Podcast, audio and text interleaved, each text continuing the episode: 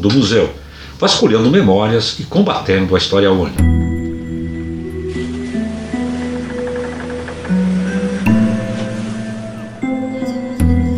Olá, eu sou a Ângela, sejam bem-vindos de volta ao Porão do Museu. Eu sou a Daisy. Eu sou a Sabrina. Eu sou a Cristiane. Hoje nós temos a presença da Cris, Cris Bertocco, uh, arquiteta do município, que trabalha aqui com nós no museu. E hoje a gente vai conversar um pouquinho sobre uh, a trajetória dela, sobre a formação dela e vamos conversar também um pouquinho sobre patrimônio, porque essas duas coisas se confundem. Uhum. Seja muito bem-vinda, Cris. Obrigada. Bom, pessoal, que bom. Então a gente está de volta aqui conversando com vocês. Uh, como vocês sabem, né, o nosso podcast aqui a gente sempre traz assuntos referentes ao museu, assuntos ligados ao patrimônio. E então, primeiro eu queria agradecer muito a Cris, né, por ter aceitado participar aqui da nossa terceira edição, Grias, né, Isso. do podcast. Para nós tem sido uma satisfação muito grande porque ela integra então a equipe do museu no final do ano passado ou Eu nesse não ano? sei. Em agosto? Ah, não, em agosto eu vim para a secretaria e para o museu efetivamente foi no, no final do ano passado. No final do ano passado e nesse ano se efetivou aqui com nós mesmo, né? Então, montando, fazendo parte da equipe aqui do administrativo do museu, digamos mais oficialmente no início desse ano, né? Isso. E então, né, a Cris ela é uma baita referência aqui no município uh, e na região também sobre a questão sobre os estudos de patrimônio e ela atuou muito tempo no IPURB aqui na prefeitura e tem toda uma formação ligada à área, né, que inicia com uma graduação em arquitetura e que trabalha então em diferentes eixos com a questão do patrimônio material e imaterial, né, passando inclusive até pela elaboração do plano diretor nesses quesitos aqui do município. Então, Cris, eu queria, uh, enfim, a gente quer conversar contigo para que você nos conte mais sobre essa sua trajetória. Primeiro, então, na sua, como é que foi a sua, a sua trajetória dentro da universidade? Então eu entrei na Faculdade de Arquitetura e Urbanismo da Universidade de Caxias do Sul, se eu não me engano, nos anos 2000. Fiquei uns 10 anos na faculdade. É, uma, é, uma, é um curso extenso, né? é um também. curso que é muito pesado É. e que até, além do custo, para aproveitar, acaba que às, às vezes é melhor tu fazer menos disciplinas para aproveitar melhor. Sim, é um curso, O uma carga horária pesada Isso. com conteúdo pesado também, né? Isso, e é sempre legal fazer estágios ao longo do curso para ter o aprendiza um aprendizado legal, né? Ah, na época só tinha o curso de arquitetura de, de Caxias, agora tem curso em Bento. Uhum. A experiência em Caxias foi muito legal. Eu, cheguei, eu fui bolsista do curso também, então eu tive essa experiência. Fui bolsista, fui monitora. Foi uma experiência bem legal. Viveu a faculdade, né? Com projetos, e, uh, tu era bolsista em que projetos, assim, com que professor? e tal Eu era também? bolsista do curso, da coordenação do curso. Tá, trabalhava com a Congrade mesmo da, do curso de arquitetura. Isso, na época o coordenador era o professor Paulinho de Mori. Uhum. Depois eu fui monitora das disciplinas de teoria, de teoria e história da arquitetura, e- da arquitetura e urbanismo. E eu participei também do Taliesin, que é o escritório modelo de arquitetura e urbanismo de Caxias, que faz um trabalho bem legal, assim. Na época ele tinha bastante foco na parte de patrimônio, educação patrimonial e também na parte de arquitetura de interesse social, que eles vêm trabalhando até hoje.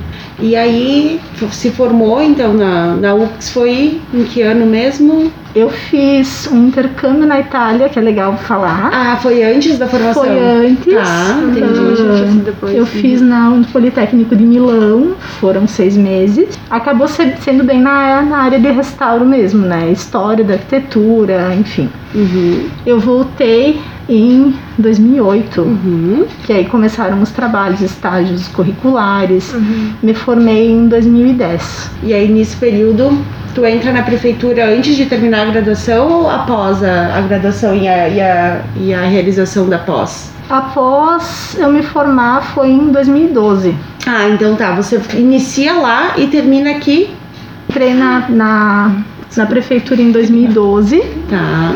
Em 2013, que entrou, entrou um novo diretor e ele me apoiou para fazer o, o a pós, que na época eu fiz em Brasília, porque não tinha muita opção de, de pós-graduação que, que eu conseguisse levar com, o, com a carga horária da prefeitura. Uhum. São todas, ah, todas as pós são durante o dia, né? Então eu encontrei esse curso na Universidade Federal de Brasília, que é junto com a URGS e a USP, em reabilitação ambiental sustentável, arquitetônica e urbanística.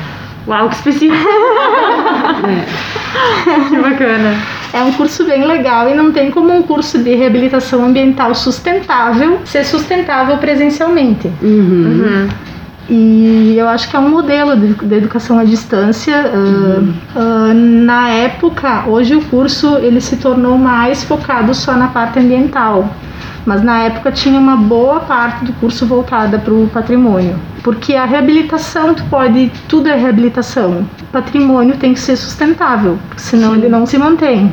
Uhum. No sentido de sustentável de ter, vamos ver se a gente se eu consigo também uh, entender, é no sentido das pessoas poderem uh, se identificar com o patrimônio e também cuidar dele de uma forma que ele continue fazendo parte dessa história das pessoas. Né? Isso. Mais ou menos seria mais ou em, menos isso. Em todos os sentidos. Sim. Né? Tem uhum. a parte da apropriação do patrimônio, tem uhum. a parte da um, ambiental, física, uhum. que geralmente o patrimônio uh, uh, histórico, patrimônio cultural, pelo menos o nosso, ele é muito bem resolvido na questão uhum. de ventilação, materiais locais. Uhum. Tudo isso é sustentabilidade ambiental. Sim, tá, entendi. Depois tem a parte da relação desse patrimônio ou dessa arquitetura com o espaço urbano, com os parques, com as praças, acessibilidade, conservação, uhum. patologias de construção uhum. e de uso, enfim. Vai desde então da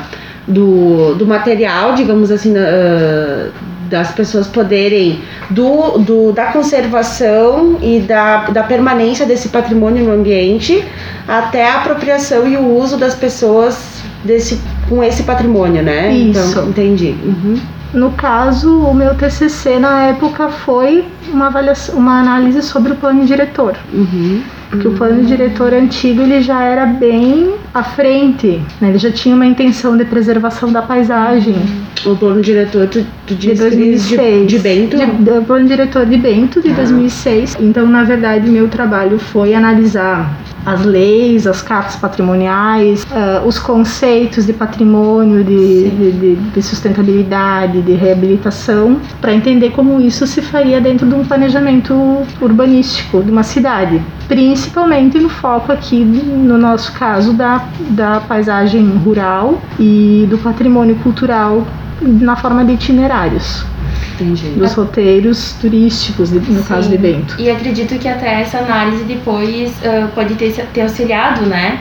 Uh, na montagem e, e, formulação de um novo plano diretor para Bento, né? Sim, eu escolhi esse tema para ajudar, né? Como o IPURB me ajudou na época, me apoiou a fazer o curso, mais no sentido assim de me, de me liberar para para apresentar o TCC, mas teve um apoio moral, digamos assim. Uhum. Aí então, Cris, nesse teu curso da pós da UNB, tu chegou a trabalhar, tu trabalhava com a questão então sustentável, né? Tu trabalhou com a questão do plano diretor?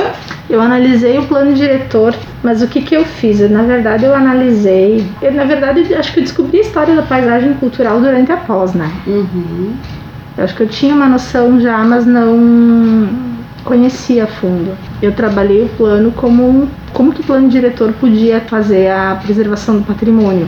Como que o plano de 2006 já fazia? Na verdade, já fazia isso. Tu analisou como ele, eu analisei que, como ele fazia uhum. e aí eu fiz a análise da, dos pontos fracos, fortes. Referentes, então, à preservação do que, que do precisava patrimônio. revisar na parte do, da, da, preservação do patrimônio e na parte, de, indiretamente, na parte da, do plano rural, porque o plano rural é preservação de paisagem, né? Sim. Então, você, você pautou bastante análise na questão da paisagem uh, da paisagem cultural. Paisagem cultural. Cultural, é, né? Paisagem.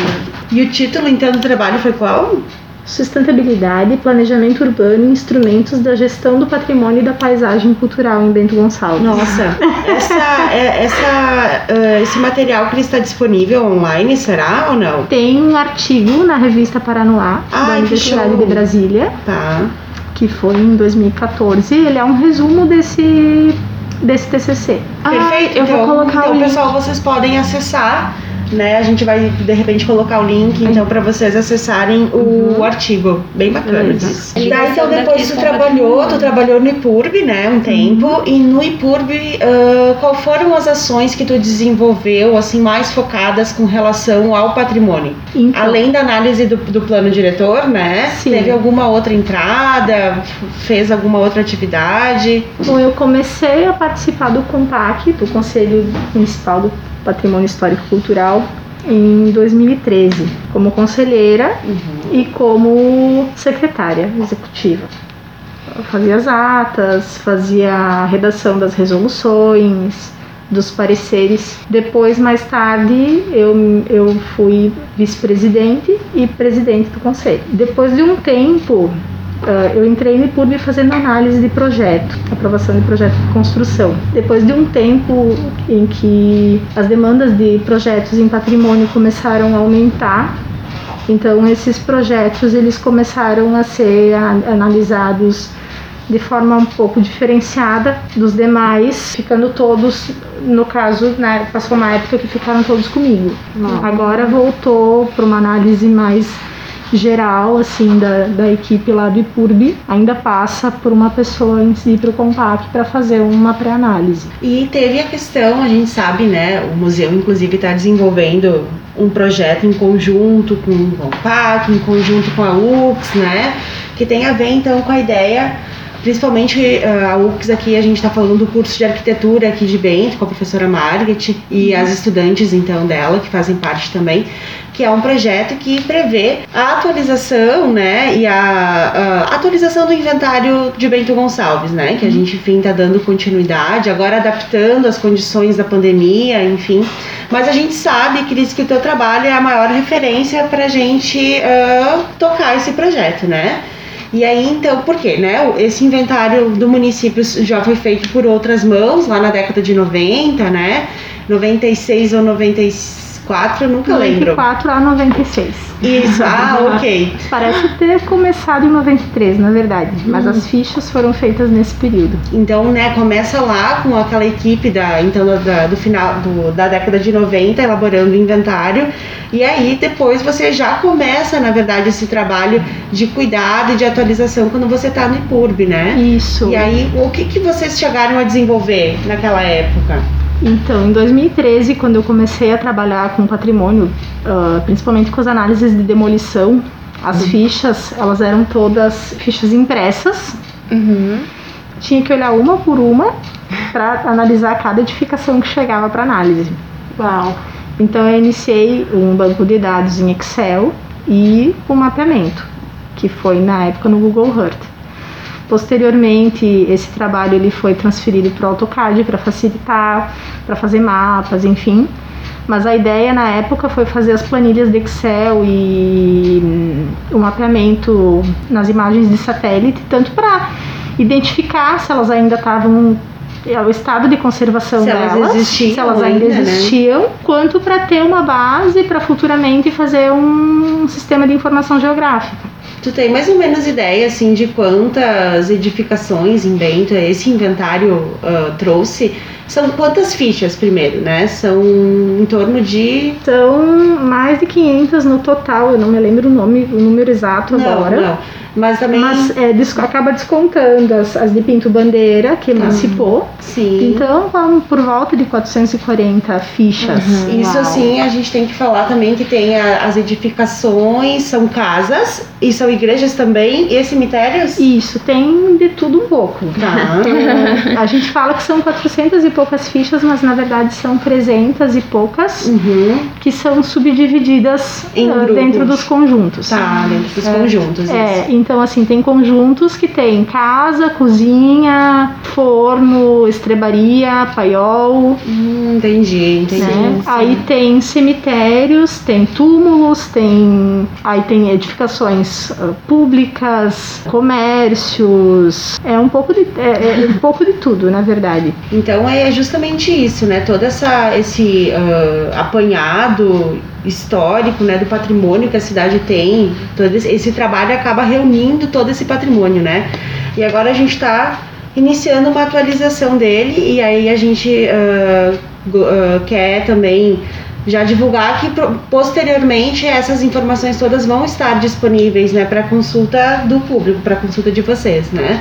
Ou a gente ainda não sabe a plataforma como a gente vai organizar, mas provavelmente a gente vai colocar no nosso sistema, que é o Tainacan, que é o nosso uh, repositório digital do museu, que mais adiante a gente fala, vai fazer um podcast para falar também desse repositório digital, mas em breve então a gente vai colocar essas informações do inventário, né, uh, disponível pro, ao público. Bem bacana, Cris, que legal o teu trabalho, né? A gente percebe toda uma, uma trajetória ali profissional voltada voltada para a preservação do patrimônio, né? E a gente tem só que se inspirar, né? Na verdade, Exatamente. a Cris acaba sendo uma inspiração para a gente continuar o trabalho e desenvolver, desenvolvendo coisas e atividades ligadas a, esse, a essa ação que é o cuidado da memória, né? Que tem a ver com a preservação da vida também, uhum. né? Porque quando a gente fala em patrimônio, uh, muitas vezes as pessoas logo ligam aquela ideia de ah, é coisa velha, é, não faz sentido mais, né? E aí a gente sempre para para pensar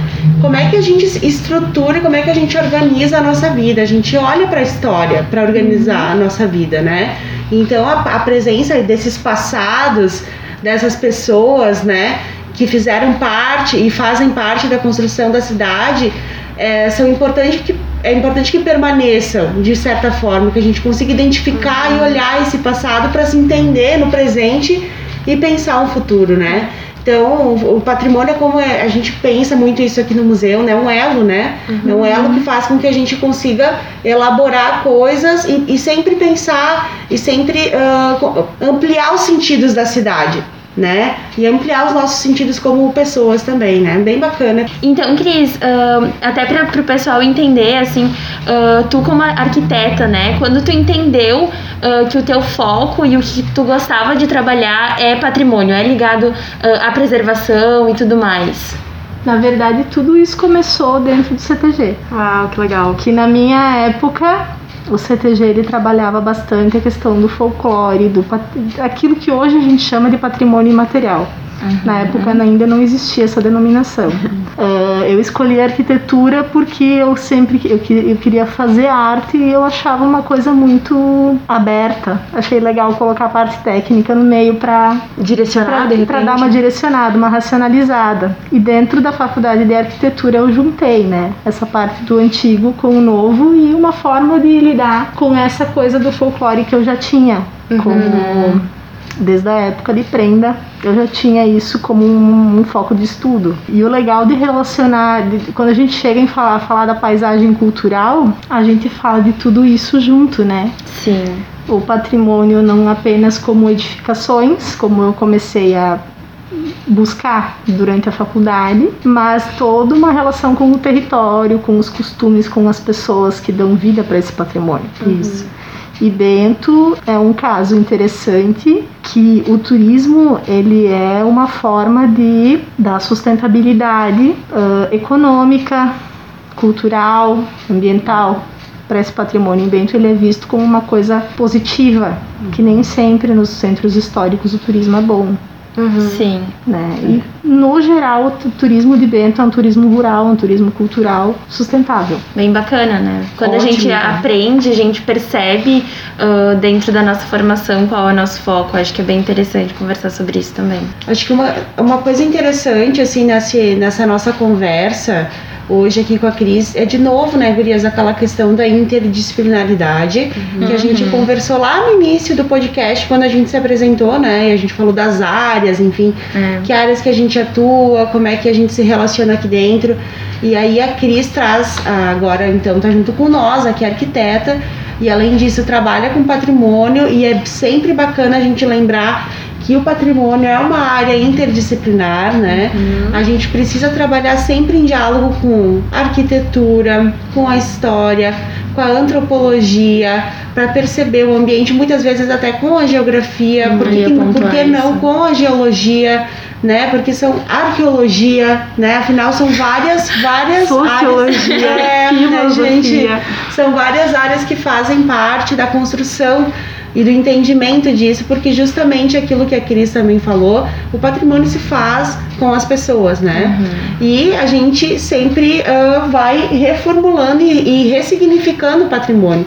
Coisas Sim. que hoje não são patrimônio vão poder ser. Ele não é imóvel, né? Isso mesmo. Então, por isso a importância desse diálogo, né? Da, dessa, da arquitetura com as ciências humanas, né? Para poder ressignificar e dar novos, ampliar, né? Os significados desse patrimônio. Acho que é legal, né, Gurias, a gente Sim, perceber claro, isso. Claro. É interessante aqui até colocar, né? Sempre no nosso dia a dia aqui no trabalho, a gente acaba tendo várias discussões uhum. construtivas bem bacanas, né? Sim, Intenções sim. diárias, assim. é legal porque é, faz parte. E, é justamente é, isso. E em momentos de pandemia mais ainda, né? exatamente, exatamente. É, é legal que a gente tenha uh, áreas, né, bem complementares, né? Uhum. Bem diferentes e bem complementares, né? Cada uma de nós tem uma linha de pesquisa e todas são perfeitas para estarem aqui dentro do museu, né? A gente é. conseguiu fechar uma equipe bem bacana. E é. as pesquisas, né, mesmo sendo em, em áreas diferentes, em linhas de pesquisa diferentes, elas se interligam de alguma forma, né? Sempre. Uhum, exatamente. Então, é bem é uma coisa que é, que é bem interessante, a gente gosta bastante, né? Porque realmente a nossa equipe ela se, se constituiu de uma forma bem bacana, assim. Então, pessoal, acho que por hoje é isso. Uh, a Cris vai voltar em muitos episódios do podcast pra gente falar de um milhão de temas, porque os temas aqui não têm fim. Uh, a gente queria agradecer a tua participação, uh, pedir para que vocês curtam o nosso episódio, compartilhem com os amigos, deixem comentários, podem mandar pergunta por DM no, no Instagram, que a gente vai responder em algum momento. E é isso, que se cuidem. Fiquem em casa, né? Usem máscara. Usem máscara, passem álcool gel e vamos nos cuidar, né? E cuidar um dos outros, principalmente. Então tá, tchau pessoal. Se cuidem. Tchau, tchau. Tchau, tchau. Tchau.